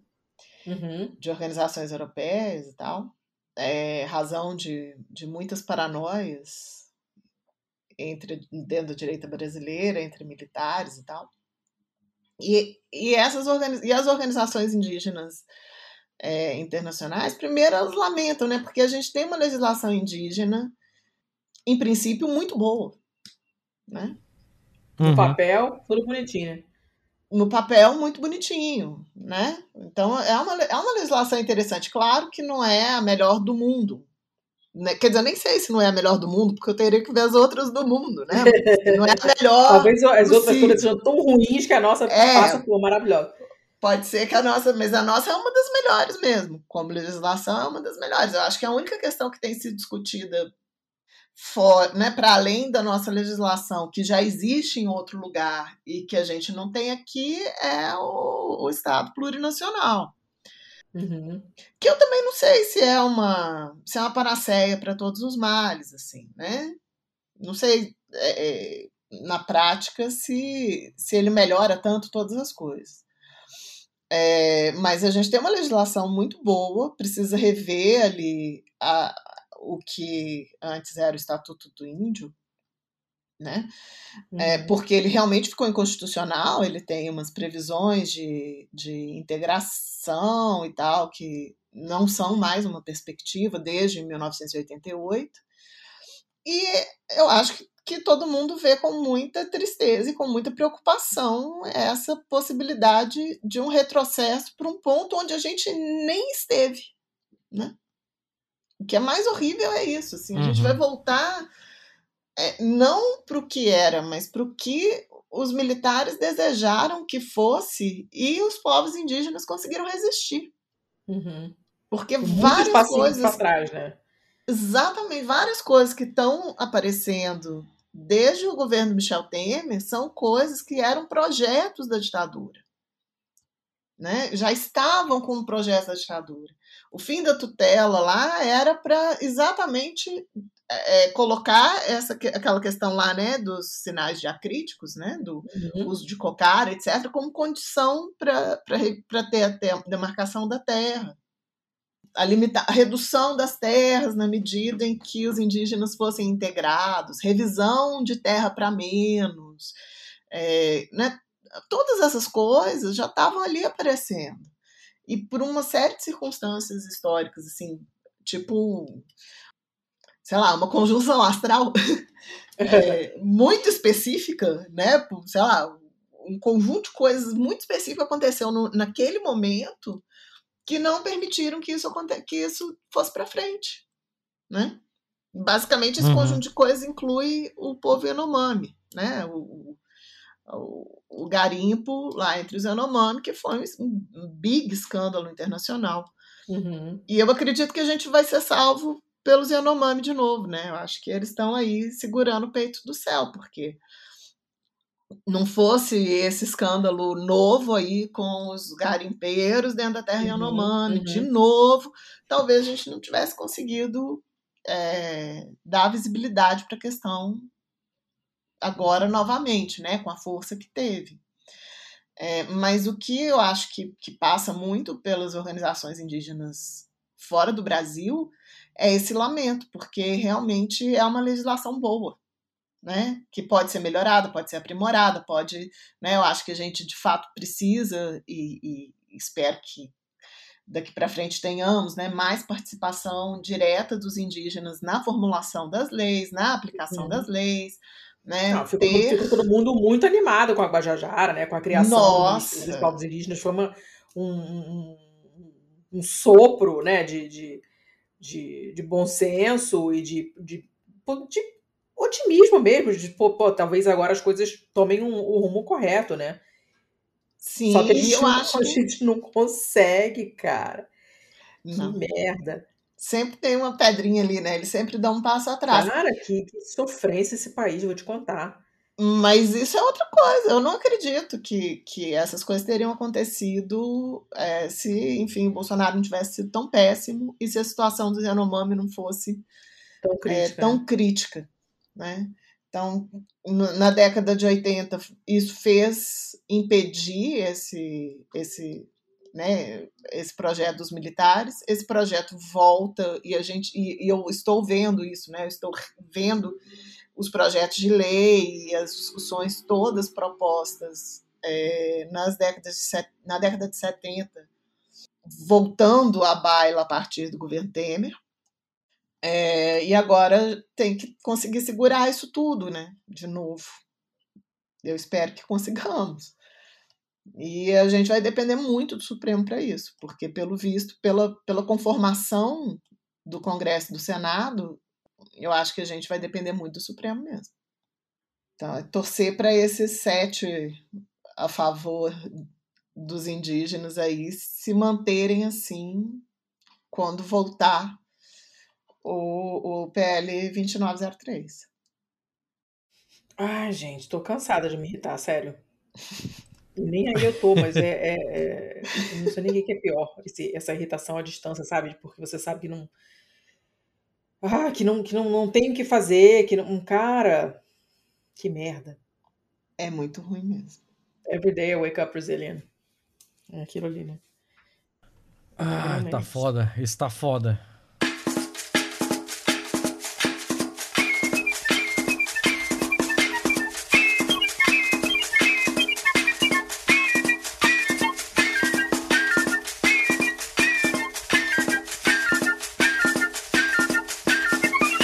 Sou Xavante, Cariri, Anomani, sou Tupi, Guarani, sou Carajá. Sou Pancaruru, Carijó, Tupinagé, Potiguar, sou Caeté, Funiô, Tupinambá. Sou Pancaruru, Carijó, Tupinagé, Potiguar, sou Caeté, Funiô, Tupinambá. Depois que os mares dividiram os continentes, quis ver terras diferentes, eu pensei vou procurar um mundo novo lá depois do horizonte. Levo a rede balançante pra no sol me espreguiçar. Eu atraquei num porto muito seguro, céu azul, paz e ar puro, botei as pernas pro ar. Logo sonhei que estava no paraíso, onde nem era preciso dormir para se sonhar. Sou Pataxó, sou Chavante, Cariri, Anomani, sou Tupi, Guarani, sou Carajá. Sou Pancaruru, Carijó, Tupinagé, Potiguar, sou Caeté, Puniô, Tupinambá. Sou Pancaruru, Carijó, Tupinagé, Potiguar, sou Caeté, Puniô, Tupinambá. É... Dona Letícia, vamos se encaminhar, não? Para o final? Bora, vamos. Let's, let's encaminhate. Que... Acho que vamos, né? Acho que a gente pode até, quem sabe, no final dessa jornada toda, tirar um saudão, né? Fazer um rescaldo depois do, do que foram os votos, do que, do que tem por vir, porque com certeza não vai ser um ponto final, né? Mas... É, é sempre um ponto e vírgula, uma vírgula. Uhum. Mas vamos lá. Até porque não dá para fazer muito plano, né? Vamos, vamos, vamos aos poucos. Não, porque, vamos assim, trabalhar com o que tem. Estamos gravando no dia 11 de setembro, né? Um, em... Aliás, um dia, né?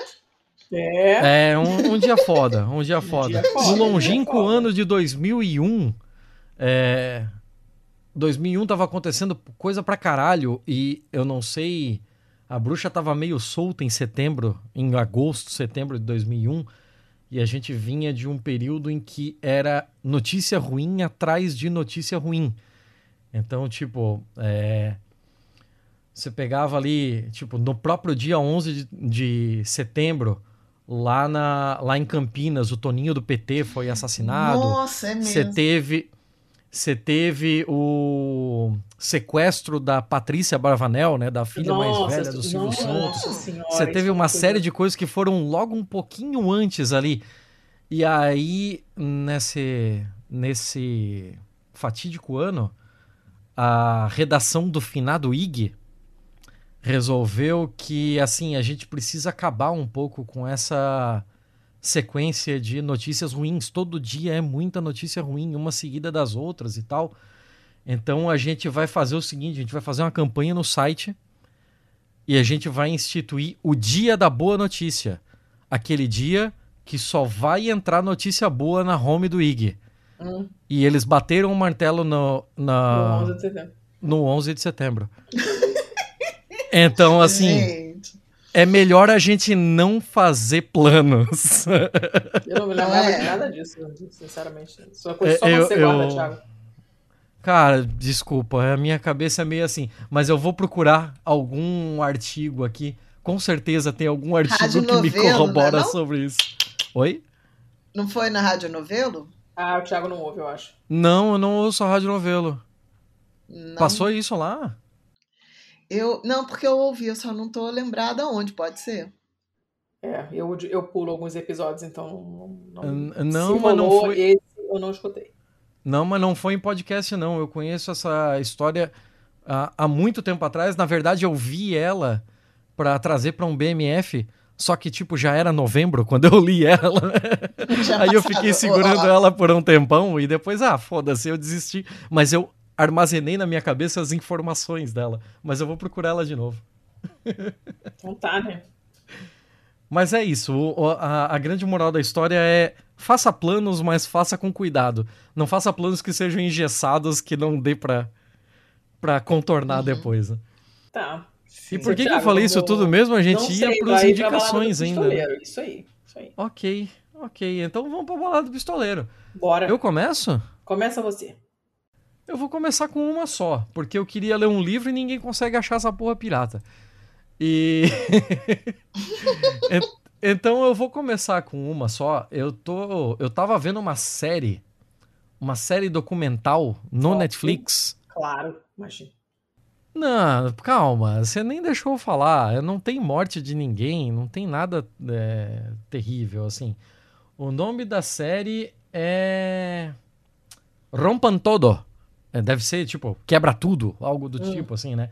A história do rock da América Latina. E é bem legal, assim, ela é, ela é documental com uma série de depoimentos da galera que viveu todo esse movimento, né? Passa lá pela, pela turma do, do, do Peru que praticamente inventou o punk em 1962, passa pelo Ruben Albarran que fez o que meio que ensinou guitarra pro Santana, sabe? Passa por e, inclusive passa por outros nomes míticos, né? Passa pelo Charlie Garcia, pelo Fito Paz e pega a nova geração, pega Mon Laferte, é, Café Tacuba, é, Los Fabulosos Cadillacs, é muito, muito bom. Então eu deixo essa recomendação de algo um pouquinho mais leve aí, mas pra gente não ficar olhando só também para Estados Unidos e Europa, tem um bagulho legal aí falando sobre a história do rock na América Latina. Um monte de banda boa, um monte de galera, gente boa, um monte de história interessante. Tá, então vou eu. É, eu vou recomendar dois livros que eu li os dois, assim, vorazmente nos últimos, sei lá, três dias. Ah, um é A Pediatra, da Andrea Del Fuego, que apesar do nome é brasileira. Uhum. E ah, todo mundo tinha me recomendado esse livro. Ele tá rolando nos meus clubes do livro e nos perfis de livro que eu acompanho desde que ele saiu e todo mundo super recomendando, todo mundo dizendo que, olha, é um livro complicado, cheio de problemas. É, não de problemas no livro, né? Mas assim, é uma personagem complicada, a pediatra, e ah, todo mundo recomendando, leia. Aí eu tomei vergonha na cara na feira do livro ah, de Lisboa desse ano. Eu comprei, finalmente comprei, e falei, tá, beleza. Acontece com bastante frequência de eu comprar um livro e ele ficar muito tempo sem eu ler. Inclusive, eu achei um ah, esses dias. Tava lá dando sopa na Itália e eu trouxe pra cá pra ler, que assim, tipo, o livro tá há 20 anos na minha estante, eu não li. Esse eu falei, não, vamos, vamos, vamos ler esse negócio. Rapaz, Rapaz, o que é este livro? O que é este livro? É muito bem escrito. A personagem é espetacularmente construída.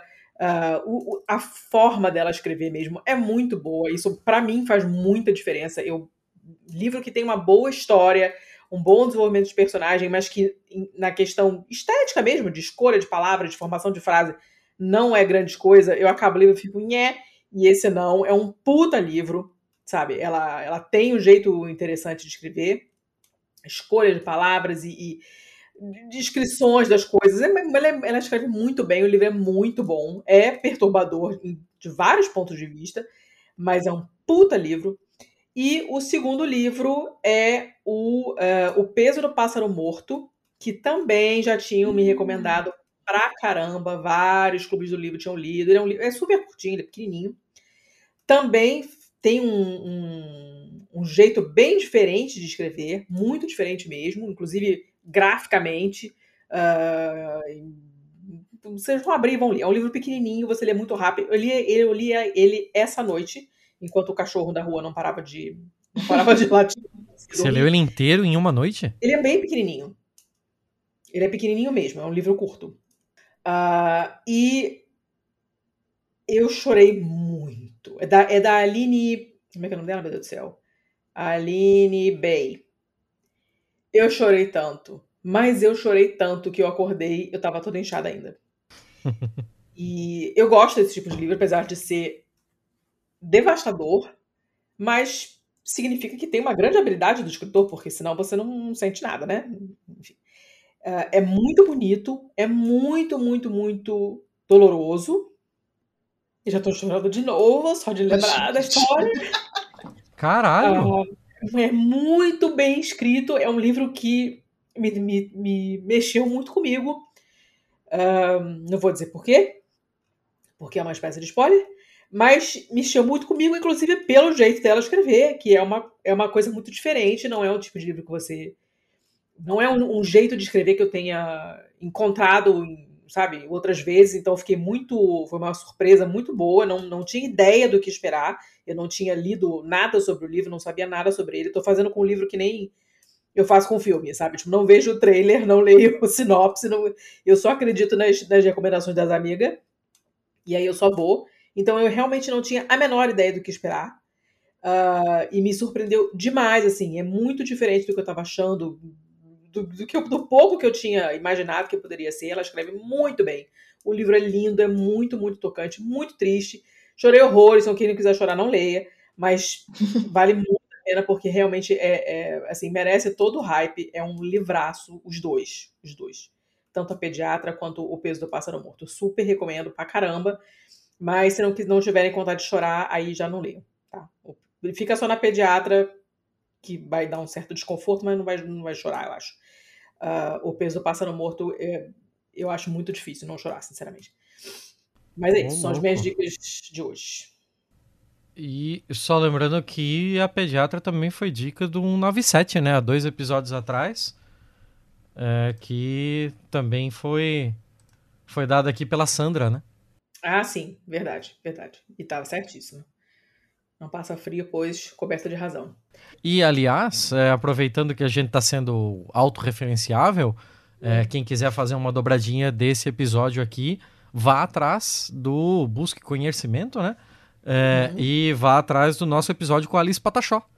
Ah, porque sim. eu, eu já posso...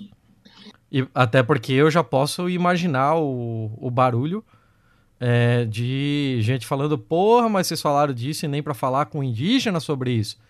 Então, temos o episódio com a, com a Alice Patachó ali e também não estamos aqui fechados para a participação de outros indígenas, para outros papos também, e também para outros papos que extrapolem o ser indígena. A pessoa não precisa ser indígena para estar aqui, né? A gente tem, até como diretriz do podcast, é, às vezes eu começo a falar essas coisas, não sei nem por que eu tô falando, mas agora vai embora. É, a gente tem essas coisas até como diretriz do podcast aqui. Normalmente a gente não costuma falar sobre é, sobre a cor dos convidados, sobre a, a, orientação sexual dos convidados, sobre o gênero dos convidados. É, até porque, assim, na grande parte das vezes isso simplesmente não importa porque a gente tá falando. E aí fica pra cabeça de vocês aí montar o jogral de como estão as de como estão mantidas as nossas bancadas aqui, se elas são muito brancas, se elas são muito héteros e tal. A gente já teve aqui gente de, de todo tipo, de todo matiz, a gente já teve gente negra, a gente já teve gente indígena, a gente já teve gente das poligamia tudo, a gente já teve de tudo aqui, mas a gente acaba não falando sobre isso e às vezes parece que a gente simplesmente não liga pro negócio, mas é porque porque a gente tá fazendo isso realmente não é importante. É, quem sabe mais gente pudesse pensar assim, né? Não sei. Tô, tá. tô, eu tô devagando hoje, eu tô. Pra caralho. Eu estou a devagar. mas não estou devagar. Deixa a Mara dar a dica dela, cuidada, pelo amor de Deus. Sim, desculpa.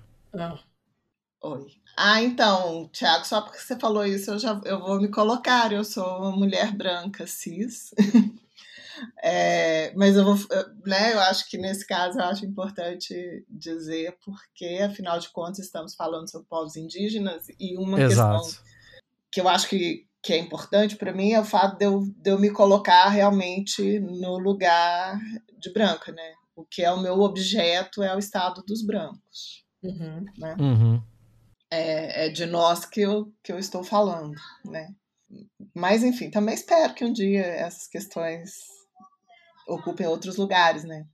Bom, eu vou fazer as minhas dicas, que são todas de livros e de antropólogas ou cientistas, é, como é que é? é? Filósofas da ciência. Eu nunca sei bem o lugar delas. E são autoras que, de alguma maneira, também é, têm uma escrita interessante para além do campo específico da antropologia ou da filosofia da ciência, enfim, eventualmente, inclusive, é, misturando aí ficção com, com ciência ou com. Oh, já gostei. Com, é, não, eu já te indiquei, inclusive, Letícia, esses, alguns oh. desses livros, porque tem uns que eu acho muito a sua cara. É, uma autora que eu estou muito apaixonada por ela atualmente é a Vinciane Despré. É, e aí dela eu indico dois livros, um livro que é uma espécie de dicionário, assim, ele é feito como se fosse um dicionário com histórias de bichos, hum. que chama O que os animais diriam. Hum. Hum. É, e tem várias histórias curiosas de bichos e que vinculam é, pesquisa científica com animais. Hum. É, e é muito divertido, assim, a maneira como ela escreve, os casos que ela aborda são muito legais. Tem, sei lá, os papagaios que falam palavrão, os macacos, que eles queriam saber se os macacos eram destros ou canhotos. E, ah, enfim. que coisa maravilhosa. É, não, são, são histórias muito, muito legais, assim. Também dela tem um outro livro, esse é um livro que eu acho curiosíssimo, é, que chama Autobiografia de um Polvo. Hum? Ah, meu Deus, e... o povo, me assombra o povo.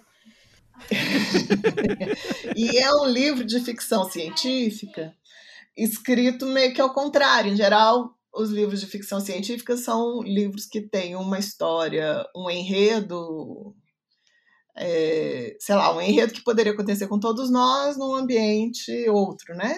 Sei lá, espacial.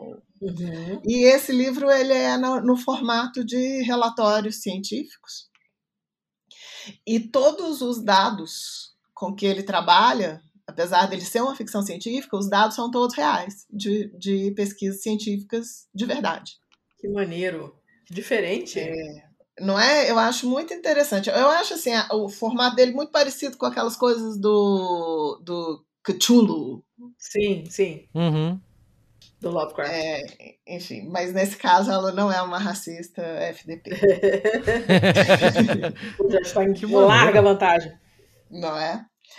Bom, outra, é, essa já não é exatamente uma indicação tão divertida, mas que eu acho que é um, um foi um bom livro que me fez sobreviver aos últimos quatro anos, que é no tempo das catástrofes, da Isabelle Stangers. É, ela é uma antropóloga, e esse é um livro sobre a questão é, do antropoceno e tal. Hum. E aí, os que eu acho mais a sua cara, que são da Dana Haraway, tem um que chama Manifesto das Espécies Companheiras, é, em que ela fala muito. Ele, ele tem traz várias questões, ela é uma filósofa da ciência e tal, mas o que guia ela é uma relação dela com a cachorra dela. Uhum. Então é um livro de bichinho, de bichos. Oba, e um outro na mesma, na mesma linha, mas aí são artigos e não um, um livro inteiro, né? não um manifesto, que é o Quando as Espécies se Encontram, também da Harvey. E por último, eu queria muito indicar assim, que todo mundo lesse o livro da Letícia Cesarino, que eu acho que também é o que melhor hoje está explicando a situação do que foram os últimos quatro anos, as questões digitais e tal. Uhum. É, que é o mundo do avesso, não é isso? Isso. É isso, o mundo do avesso. É, que eu estou adorando e que eu acho que é, que é um livro muito importante mesmo. Assim. E é isso, só livro e só mulher. Tá ótimo. Nossa, excelente. Esse da, esse da minha xará, eu, ele tá na minha lista já tem um tempinho, assim. De tanto seguir ela no, no, nas redes e ouvir entrevista dela em podcast e tal, eu tava, assim, há bastante tempo querendo ler. É, mas na ausência de muambeiros que me tragam os livros, eu não posso fazer nada. O que eu encontro aqui, eu leio, mas não é tudo que, que aparece por aqui. Então eu fico no, no aguardo de algum muambeiro de boa vontade para trazer para mim. A minha mãe veio no fim do ano, mas ela já tem tanta tralha para trazer que não vai, não vai dar. O livro Talvez pesa, eu consiga. né? Pesa, cara, é foda. Talvez eu consiga engajar o meu irmão. Vou fazer uma, uma campanha aqui. Ah, mas é isso, né? O que mais? Alguma coisa mais, Thiago? Não, acho que. Acho que ferramos. Ferramos, fechamos. Não. Meu Deus do céu. Eu tô. Ah, é nossa, ruim. mãe do céu. Eu não tô legal, não, velho. Caralho, Caralho, cebolinha. Eu tô tão louco que eu chamei o cebolinha de Ceno- cebolinha mesmo, É, não de. Tá danado, Tá muito triste, tá muito triste isso aí. E olha que quem não dormiu fui eu. Mas então é isso. Dá os, dá os recadinhos aí a jato, Thiago.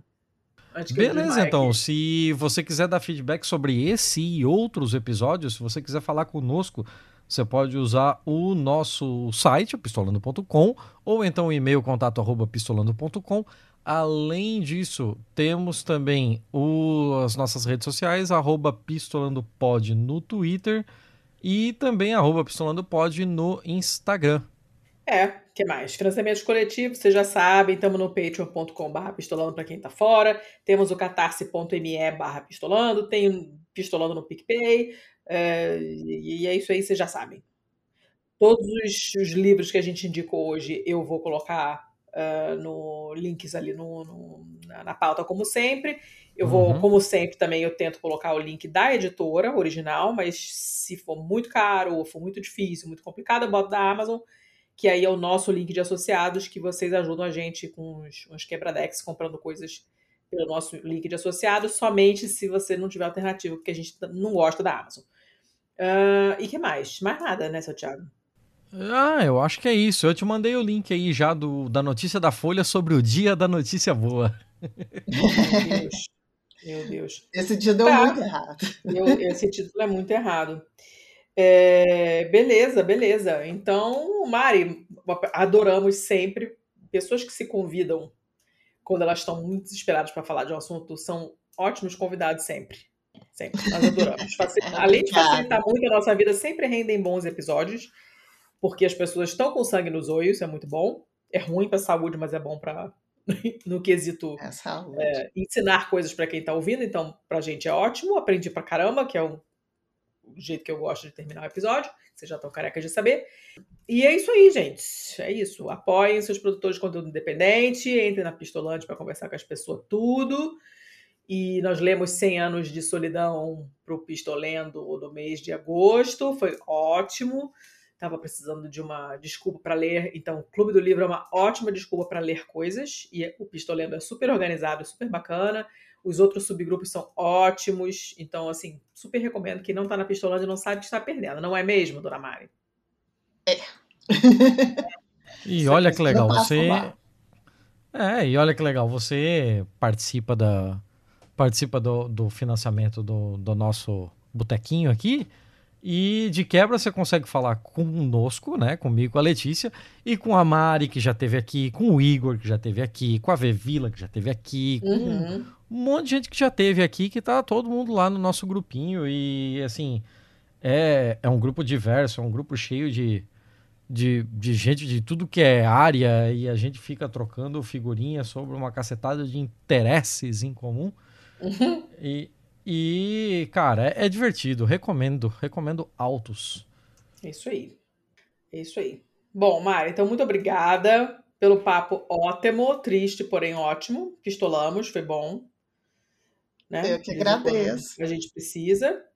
E... e é isso, gente. Semana que vem tem episódio. Semana que vem estamos tá de volta. Nossa mãe do céu, eu preciso coletar mais notícias. E a próxima é 200, é o episódio 200. Rapaz, Você Aí, pensou ó, em alguma coisa fazer um especial? só de feio. de novo um FFF? Um eu não sei se eu tenho funcionário para tudo isso. Vou- Eu vou também não sei se eu tô com notícia pra isso, assim. Eu precisava de umas notícias mais pau, paulada, assim. Aquela Thiago, tá olha, você que, você que é o homem das ideias. Eu, eu pra dar dor atrás. nas costas. Pensa você aí. Te vira. Vamos ver, vamos ver o que dá pra fazer. É, vamos lá que daqui a pouco o Zencaster chuta a gente e a gente perde o episódio. Tá, chega. Valeu, Chega, né? pessoal. Até semana que vem. Até semana que vem. Beijo. Este podcast foi editado por estopimpodcasts.com.br.